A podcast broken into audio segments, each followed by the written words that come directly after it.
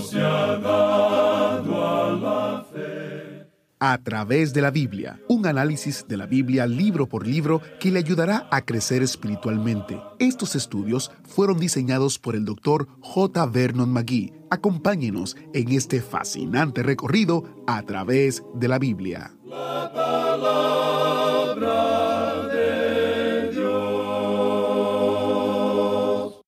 ¿Cuál es el significado de la vida? En las relaciones, la seguridad, en tener una carrera exitosa o una familia amorosa. Una búsqueda en Google de la pregunta ¿cuál es el significado de la vida? dio unos 205 millones de resultados en menos de un segundo.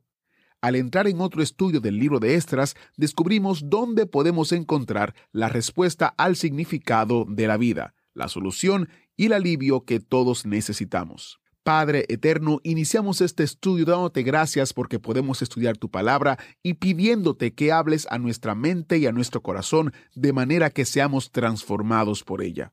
Danos las respuestas que necesitamos. Te lo pedimos en el nombre de Jesús. Amén. Con nosotros, nuestro maestro Samuel Montoya y el estudio bíblico de hoy. Continuamos nuestro estudio del capítulo 3 de Esdras que comenzamos en nuestro programa anterior. Y vimos que ellos habían buscado en las Escrituras y habían hallado escrito en la ley de Moisés, varón de Dios, como dice el versículo 2. Y cuando encontraron esto escrito, pues no había allí ninguna controversia, no había ninguna opinión disonante. La Biblia era su autoridad y por tanto no había nadie que tratara de desviar las cosas por medio de sus propias ideas o por sus propias opiniones. Ahora, este, dijimos, es un gran principio de mucha importancia para nosotros en este día en que vivimos y tiene una aplicación para nuestras propias vidas. No es lo que los hombres piensan, ni tampoco lo que los hombres están diciendo, ni siquiera lo que yo estoy diciendo, sino lo que la palabra de Dios dice. Eso es lo que tiene autoridad. Las escrituras son todo suficiente. Ellas contienen, creemos nosotros, toda la instrucción necesaria para la guía de aquellos que quieren ser fieles a Dios en cualquier período en particular de la historia de la Iglesia. Es por esa razón que nosotros no presentamos ningún tópico sobre métodos o conversaciones sobre diferentes temas que son populares en el día de hoy, como por ejemplo la psicología, eso es muy popular. O se podría hablar también del sexo. Creemos que si tomamos la palabra de Dios y la miramos bien, no solamente uno o dos capítulos donde podamos tener quizá un estudio que nos caiga bien, sino un poco de ayuda de algún pasaje de las Escrituras. Claro que le damos gracias a Dios por algunos pasajes que nos ayudan, pero creemos que muchos de ellos han sido usados demasiado y otras partes de las Escrituras, en cambio, han sido olvidadas. Creemos que si miramos completamente a la palabra de Dios, es decir, si la apreciamos en su totalidad, hallamos allí la respuesta a todos nuestros problemas, a todas nuestras preguntas, y vamos a ver que es suficiente para darnos la dirección necesaria. Nosotros no necesitaríamos libros ni manuales que nos indiquen cómo hacer las cosas, porque, amigo oyente, la palabra de Dios tiene la respuesta. ¿Por qué no vamos a la fuente directamente y conocemos la totalidad de la palabra de Dios? Eso es lo que esas personas hicieron aquí. Ellos levantaron el altar y quisiéramos que observemos por un momento este altar porque este altar es un altar donde se ofrecía holocaustos. Era el altar de los holocaustos y ese altar, usted recordará, habla de la cruz de Cristo. El holocausto que ellos ofrecían hablaba de la persona de Cristo, de quién es Él. Usted puede ver que lo que ellos estaban haciendo era reunirse alrededor de la persona de Cristo en su muerte por ellos. Y ese es el lugar donde los creyentes se deben reunir en el día de hoy. Cada creyente debe entender esto de una manera clara. Cada uno que menciona el nombre de Cristo, cada uno que pertenece al Señor, cada uno que es un creyente bautizado por el Espíritu Santo en el cuerpo de los creyentes de la iglesia, ese es mi hermano. Ese es el hermano con quien puedo tener comunión. Y aquí no trata para nada el tema del color de la piel, ni de su posición social, ni de sus riquezas materiales. No es tampoco cuestión de la iglesia a la que uno pertenezca. Eh, ya sea bautista, metodista, presbiteriana o lo que sea. Eso no tiene nada que ver. No hace ninguna diferencia. Lo importante, amigo oyente, es si esa persona es creyente en el Señor Jesucristo. Entonces nos podemos reunir y tener comunión. Y de paso debemos decir que eso sí lo hacemos y es algo maravilloso. Ahora vemos que eso es lo que está ocurriendo aquí en este lugar y vemos también que uno puede tener una unión maravillosa que debería caracterizar a los hijos de Dios. Qué hermoso es eso. El salmista dijo, Mirad cuán bueno y cuán delicioso es habitar los hermanos juntos en armonía, porque allí envía Jehová bendición y vida eterna. Nosotros tenemos un ejemplo de eso. Esta gente había regresado y como ya hemos dicho, eran pobres, eran personas muy humildes. Ellos ciertamente no eran ese tipo de personas que eh, estaban buscando una posición social para sí mismas. Esta gente estaba ejercitada en hacer simplemente la voluntad de Dios, y eran muy humildes al hacerlo. Usted y yo, amigo oyente, estamos viviendo en el fin de esta era y las grandes cosas ya han pasado. Nosotros estamos al final de esta era, y aquellos que tienen una comprensión de estos tiempos tienen la obligación de terminar con todas las pretensiones que puedan tener. Es en humildad y simplicidad como uno puede andar en el día de hoy con aquellos que son humildes y sencillos. El Salmo dice, encaminará a los humildes por el juicio y enseñará a los mansos su carrera. ¿Y cómo necesitamos eso en el día de hoy, amigo oyente? Nosotros en nuestras iglesias siempre estamos tratando de hacer algo grande. Hay organizaciones en estos días que también hablan de hacer algo bastante grande, amigo oyente. Eso no es necesario.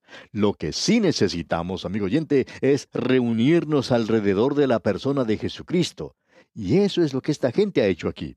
Continuemos ahora leyendo los versículos 4 y 5 de este capítulo 3 de Esdras. Celebraron asimismo la fiesta solemne de los tabernáculos, como está escrito, y holocaustos cada día por orden conforme al rito, cada cosa en su día. Además de esto, el holocausto continuo, las nuevas lunas y todas las fiestas solemnes de Jehová, y todo sacrificio espontáneo, toda ofrenda voluntaria a Jehová. Encontramos aquí que esta gente estaba regresando a la palabra de Dios y que estaban edificando el altar. Ahora comienzan a reedificar el templo, estableciendo los cimientos. Leamos los versículos 8 al 10 de este capítulo 3 de Esdras. En el año segundo de su venida a la casa de Dios en Jerusalén, en el mes segundo, comenzaron Zorobabel, hijo de Salatiel, Jesúa, hijo de Josadac, y los otros, sus hermanos, los sacerdotes y los levitas, y todos los que habían venido de la cautividad a Jerusalén, y pusieron a los levitas de veinte años arriba para que activasen la obra de la casa de Jehová. Jesúa también, sus hijos y sus hermanos, Cadmiel y sus hijos, hijos de Judá, como un solo hombre asistían para activar a los que hacían la obra en la casa de Dios, junto con los hijos de Enadad, sus hijos y sus hermanos levitas. Y cuando los albañiles del templo de Jehová echaban los cimientos, pusieron a los sacerdotes vestidos de sus ropas y con trompetas, y a los levitas hijos de Asaph con címbalos, para que alabasen a Jehová, según la ordenanza de David, rey de Israel. Estas personas simplemente habían puesto los cimientos del templo, no habían edificado el templo, pero tenían tanto entusiasmo que sólo cuando tenían los cimientos echados y el altar, ellos están actuando como si todo el templo hubiera sido edificado. Y tienen una reunión de dedicación y un tiempo de alabanza con cánticos de alabanza a Dios. Esto era para ellos una experiencia de mucho júbilo. Veamos ahora el versículo 11. Y cantaban, alabando y dando gracias a Jehová y diciendo, porque Él es bueno, porque para siempre es su misericordia sobre Israel.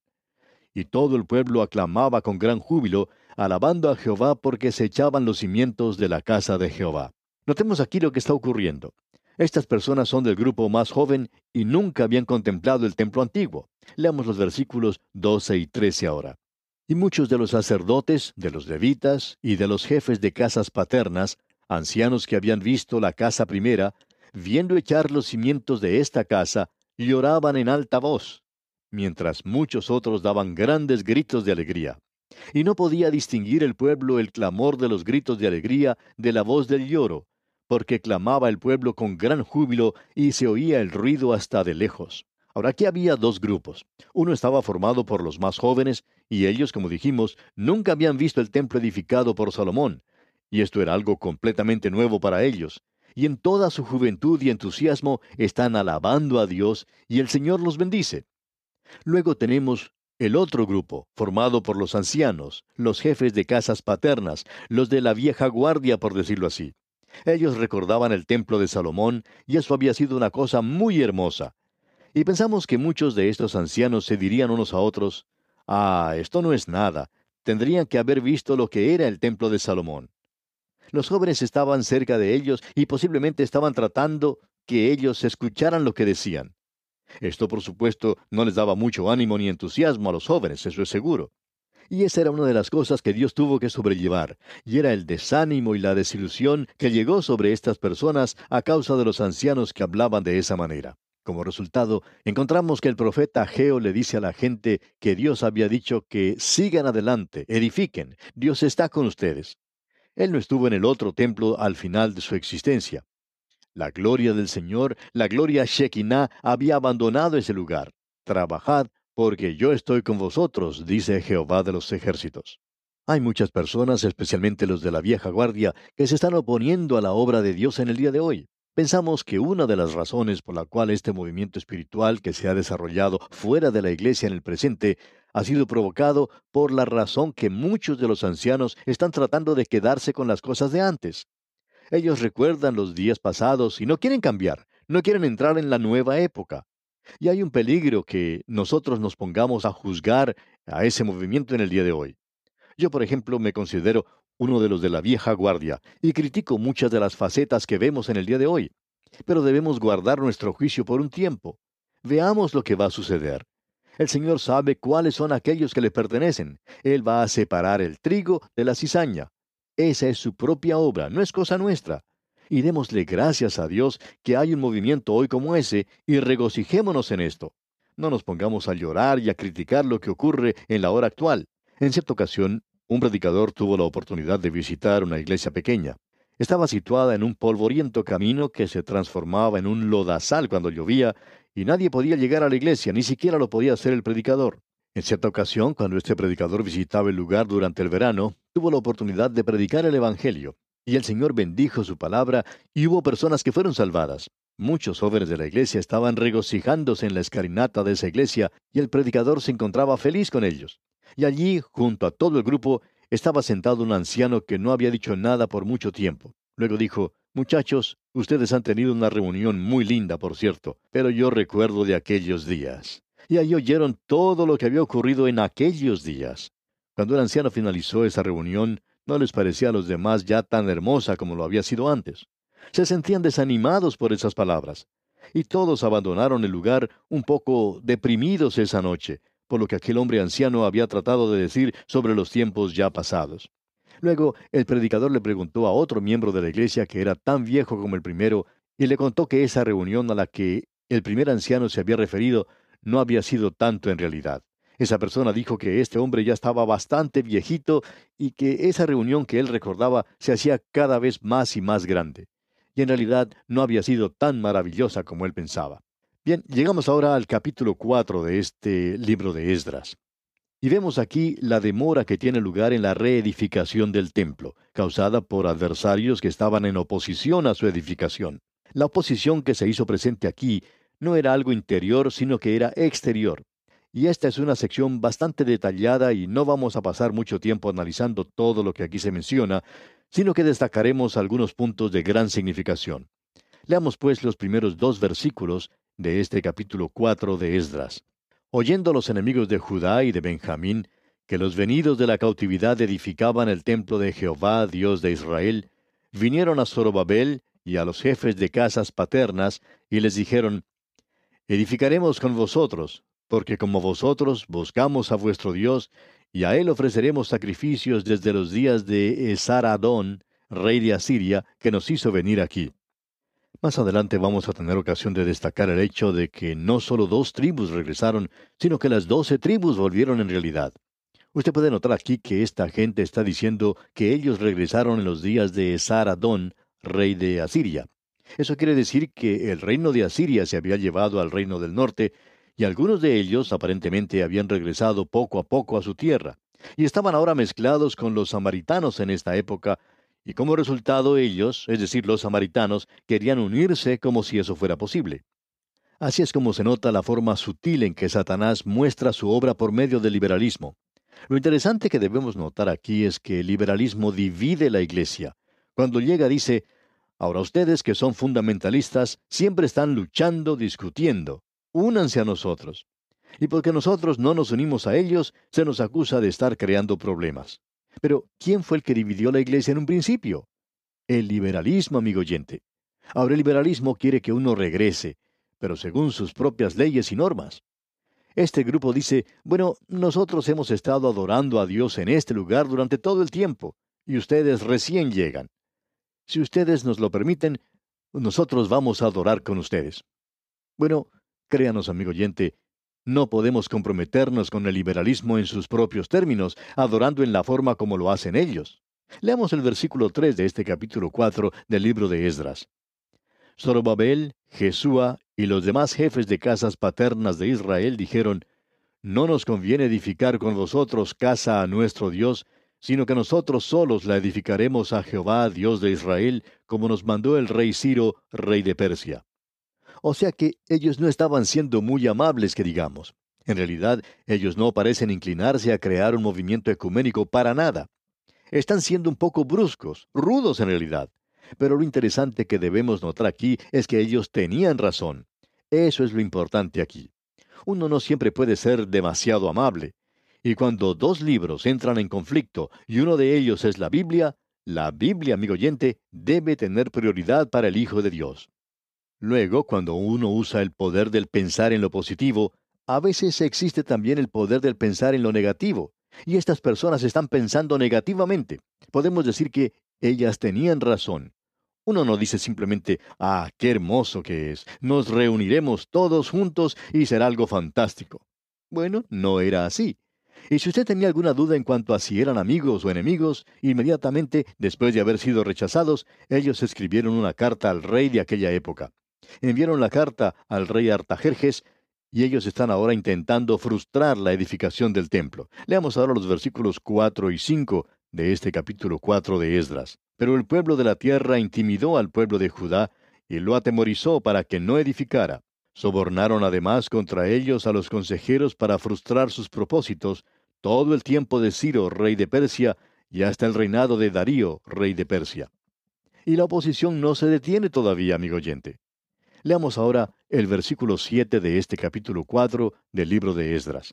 También en días de Artajerjes escribieron Bislam, Mitrídates, Tebeel y los demás compañeros suyos a Artajerjes, rey de Persia, y la escritura y el lenguaje de la carta eran en arameo. Cuando el enemigo trata de oponerse, amigo oyente, no vacile en usar todos los recursos que están en su poder. Así, estos opositores decidieron escribir una carta al rey de Persia con falsas acusaciones contra el remanente que había regresado a reconstruir Jerusalén. Leamos los versículos 11 al 13 de este capítulo 4 del libro de Esdras. Y esta es la copia de la carta que enviaron. Al rey Artajerjes, tus siervos del otro lado del río te saludan. Sea notorio al rey que los judíos que subieron de ti a nosotros vinieron a Jerusalén, y edifican la ciudad rebelde y mala, y levantan los muros y reparan los fundamentos. Ahora sea notorio al rey que si aquella ciudad fuera reedificada y los muros fueren levantados, no pagarán tributo, impuesto y rentas, y el erario de los reyes será menoscabado. Ellos tienen un argumento y dicen, bueno, Jerusalén es una ciudad rebelde y que Artajerjes tendría problemas de nuevo si él permitía que la ciudad fuera reedificada. Entonces el rey aprobó el consejo de los opositores y envió en respuesta la orden de detener el trabajo. Leamos ahora los versículos 19 al 22 de este capítulo 4 de Esdras. Y por mí fue dada orden y buscaron, y hallaron que aquella ciudad de tiempo antiguo se levanta contra los reyes y se revela, y se forma en ella sedición, y que hubo en Jerusalén reyes fuertes que dominaron en todo lo que hay más allá del río, y que se les pagaba tributo, impuesto y rentas. Ahora pues, dad orden que cesen aquellos hombres, y no sea esa ciudad reedificada hasta que por mí sea dada nueva orden. Y mirad que no seáis negligentes en esto. ¿Por qué habría de crecer el daño en perjuicio de los reyes? Bien, Artajerjes no entró en muchos detalles, y decretó inmediatamente que no podían reedificar, y esa fue la carta que recibieron de regreso. Por supuesto, aquellos mal llamados amigos querían cooperar con ellos y enseguida les mostraron la carta y les dijeron, ustedes deben abandonar la edificación del templo. Y en base a la carta recibida, la obra se detuvo por un tiempo, como dice aquí en el versículo 24, versículo final de este capítulo 4 de Esdras. Escuche usted. Entonces cesó la obra de la casa de Dios que estaba en Jerusalén y quedó suspendida hasta el año segundo del reinado de Darío, rey de Persia. Y esto nos conduce ahora al capítulo 5 de Esdras. Nos encontramos con una sección que hemos llamado la reanudación de la edificación del templo. Vimos ya que la reedificación del templo había sido detenida por la oposición del enemigo. Ellos habían escrito una carta al rey y trataron de dar una impresión falsa de la ciudad de Jerusalén. La llamaron una ciudad rebelde y mala. Bien, Dios no la llamó de esta manera, aunque la gente de la ciudad se había rebelado contra él. Jerusalén es la ciudad del gran rey. Se dice más de esa ciudad que sobre ninguna otra en toda la palabra de Dios. El enemigo ahora ha podido detener exitosamente la obra en ese lugar por algún tiempo. Fue suspendida a causa de un decreto del rey. Ahora esta gente sabía que la investigación que se había hecho no era una investigación completa. El rey Artajerjes hizo cierta investigación y encontró que en esa parte del reino había habido una rebelión y que ella había tenido lugar en los confines del reino, en el reino sureño de Judá, y las cosas pues no se veían muy buenas que digamos. Ellos se habían rebelado contra las autoridades tres veces hacia los últimos días y finalmente Nabucodonosor llegó y destruyó toda la ciudad. Pero ahora, en esta época, ellos no investigaron completamente, porque aun cuando hubieran hallado que era cierto, ellos no buscaron bien para encontrar el decreto que se había dado para que se reedificara la ciudad. Ahora vemos que durante este período, que fue un tiempo de mucho desánimo, de modo que esta gente se inclinaría naturalmente no solo a abandonar la edificación, sino también, como vemos en Nehemías, ellos estaban desilusionados y pensaban dejarlo todo e irse a otro lugar. Esa hubiera sido la mejor manera para ellos de resolver este problema. Y hay muchos que piensan así, que si uno se pudiera ir, apartarse del lugar, pues resolvería el problema. Y eso no siempre es cierto, amigo oyente. Quizá pudiera ser cierto bajo ciertas circunstancias, pero uno no puede huir de los problemas. Así que en esta ocasión estamos agradecidos que la gente no huyó del lugar. Vemos que Dios levantó a los profetas Ageo y Zacarías. Ya hemos hablado de ellos con anterioridad. Y hablando honradamente, creemos que debemos estudiar esos dos libros con relación a Esdras, Nehemías y Esther, así como a Daniel, que pertenece a este mismo grupo. Esto sería de mucho provecho, el poder estudiarlos juntos. Y quizá algún día podamos hacerlo. Tenemos entendido que hay muchos ministros, pastores, ancianos que nos escuchan y que utilizan el material que ofrecemos en varias maneras. Ellos enseñan con este material y a nosotros nos parece que es una obra muy buena. Nos sentimos honrados, pues, de que ellos puedan hacer esto. Y nos gustaría que algunos de ellos, que tengan el tiempo y la habilidad de hacerlo, pues se pusieran a unir a estos libros juntos y hacer un estudio con ellos. Bien, por ahora, amigo oyente, vamos a detenernos aquí porque nuestro tiempo se ha agotado. Continuaremos Dios mediante en nuestro próximo programa cuando entraremos de lleno en el capítulo 5 de Esdras. Hasta entonces, pues, que las incontables bendiciones del Señor sean su fiel compañía, ahora y siempre. Agradecemos que nos acompañara en el estudio de hoy. Le invitamos a que visite nuestro sitio en internet a través de la biblia.org. Ahí puede suscribirse para recibir las notas y bosquejos de lo que estamos estudiando y noticias del ministerio. También encontrará la variedad de libros y materiales gratuitos que tenemos para usted. El sitio es a través de la biblia.org. Todo lo que hacemos es posible gracias al Señor y a personas como usted que se unen a nosotros en la obra de llevar la palabra entera al mundo entero. A través de la Biblia es una producción de Radio Transmundial. Comparta con nosotros sus comentarios al correo electrónico atv@transmundial.org atv@transmundial.org .org. Recuerde que puede volver a escuchar este y cualquiera de los programas anteriores en a través de la biblia.org, a través de la biblia.org. Allí también encontrará todas las opciones disponibles para escuchar el programa. A través de la Biblia llega a usted por cortesía de esta emisora. Su